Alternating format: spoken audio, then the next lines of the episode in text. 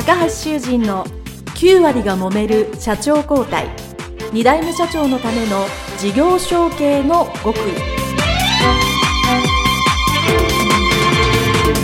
この番組は2代目社長専門経営コンサルタント高橋修人が経営に悩んでいる2代目社長やこれから社長になる後継者に向けて経営力を伸ばし会社を引っ張れるリーダーシップを身につけるための番組です。これまで数百社をコンサルティングした実績から2代目社長ならではの悩みを知りその解決のための独自理論によって2代目社長もまた従業員も幸せに仕事ができることを目指した内容です。皆さんこんにちは。事業承継コンサルタントの高橋修人です。本日は大阪で不動産賃貸業をされているマルルンさんをお呼びしてのインタビューの回です。どうぞよろしくお願いします。よろしくお願いいたします。えー、まあ、早速なんですけど、はい、マルルンさんもまあ会社を引き継がれているということなんですけども、はい、どのような会社が簡単に、あはい、はい、教えていただいてもよろしいでしょうか？はい。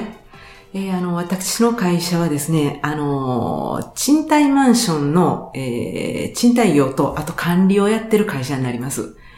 で、物件は大阪に一棟と、で、吹田に一棟とはちょっと言い難いんですけれども、分譲マンションの半分を持ってると。まあ、そういった物件になります。はい。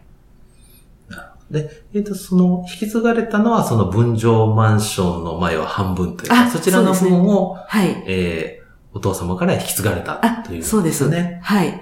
もともと、あの、ちょっと土地がありまして、で、10日交換という形で、うんうん、あの、よその、えー、デベロッパーのところに販売するのに、まあ、あの、半分だけ、まあ、権利をいただいて、そこを賃貸をしております。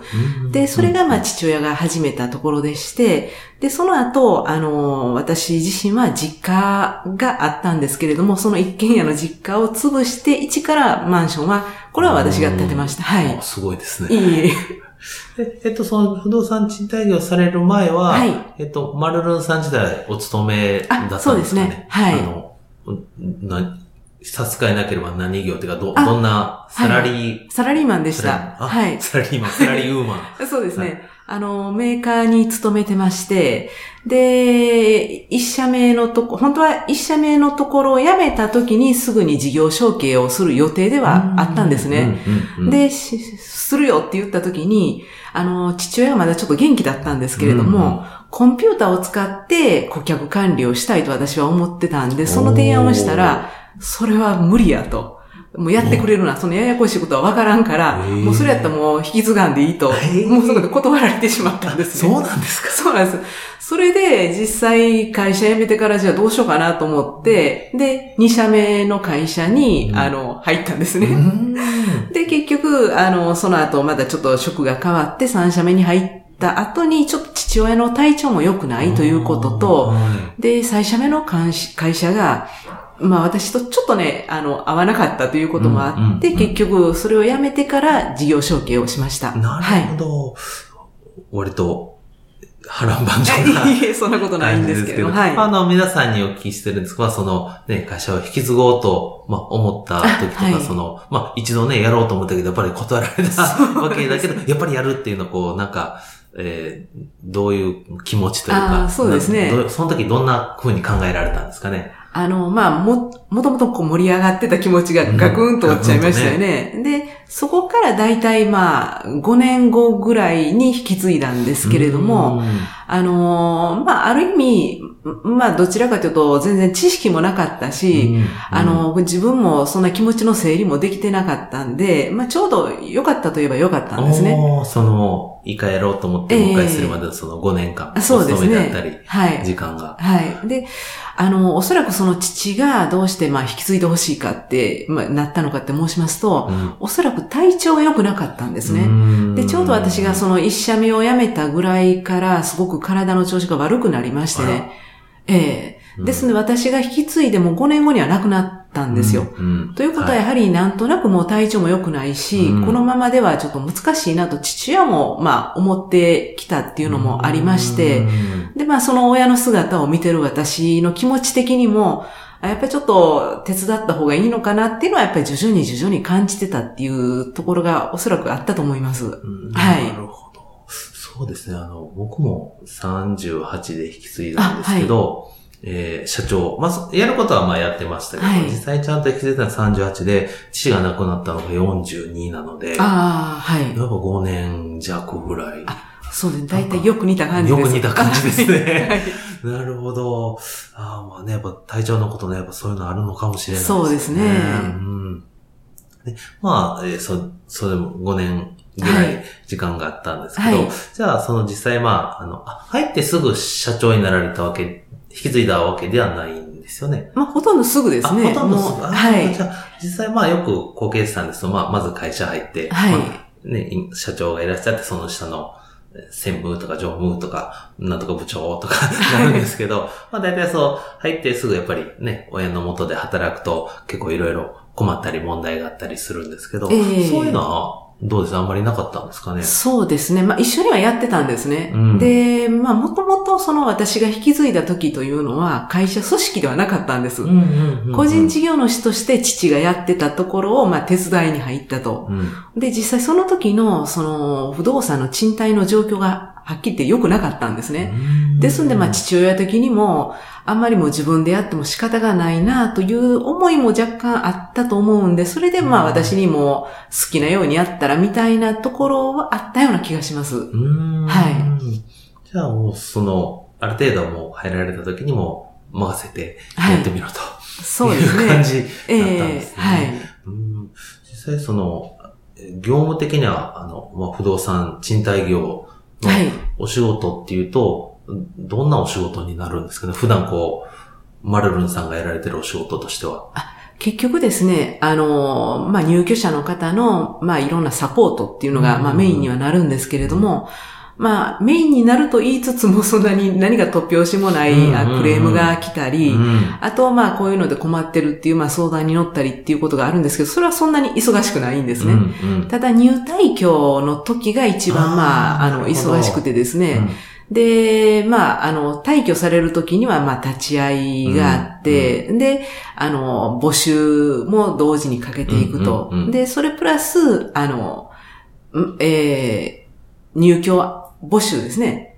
うんで、それを、あの、私の場合は自分がやらずに仲介業者さんにお願いをしてるんですね。はい。はい。で、それと同時にリフォームもかけていかないといけないと。うんうんですんで、そのリフォームにいくらがかかって、うんで、まあ、賃料がいくらでっていう、その辺のちょっと計算も、まあ、していかないといけないなっていうのは、うんまあ、あります。うんはい。その入退去っていうのは、はいその物件としては割と多い方だったんそうですね。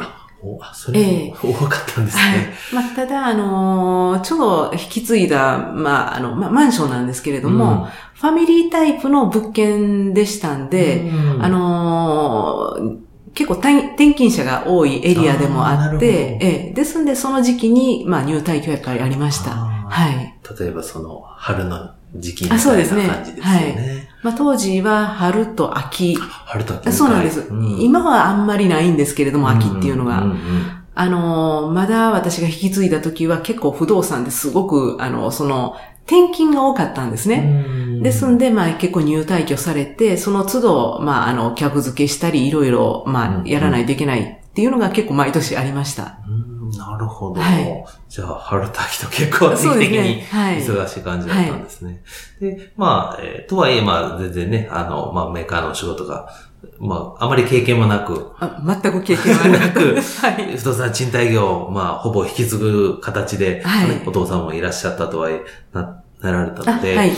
その、まあ、なられて、そう、最初にいろいろ困ったと思うんですけど、はいとりあえずこれからやろうとか学ぼうとかっていうのは何からされたんですかね？あの、まず、宅建の資格を。なるほど。それは、それいりますね。そうですね。もうそれは一番に、あの、まあ、学校通って、はい。で、試験を受けて資格を取得しました。うんはい。ここはそう、いわゆる経営的なことに関してはどうですか？それは全く学んでなかったんですね。ええですので、あまり自分が経営者っていうイメージは全くなく、どちらかというと、まあ、事業を任された、どちらかというと、マーケティング的な役割を任されたと、まあ、そんなイメージしかなかったんですね。なるほど。はいそれは、まあ、お父さんもまだいらっしゃったし、そうですねですよね。はい。あそうか。まあ、なるほどね。まあ、でも、やっぱ実際、ね、本当に、任せるよってならないと、確かにそういうことは多いかもしれないですね。そうです。ね。実際、あの、私自身、あの、まあ、父親が青色申告をしてたんですけれども、今までノータッチだったんですね。うん。青色って一体何だろうっていう、まあもう本当にそっからでしたんで、で、まああの、任せてもらってから自分でも、その青色申告の元となるのをやり出したっていう感じで、うんまあほぼ全てがスタートしたっていう感じでした。はい。。最初はね、こう、もう知らないことだらけで大変だったっていうことですね。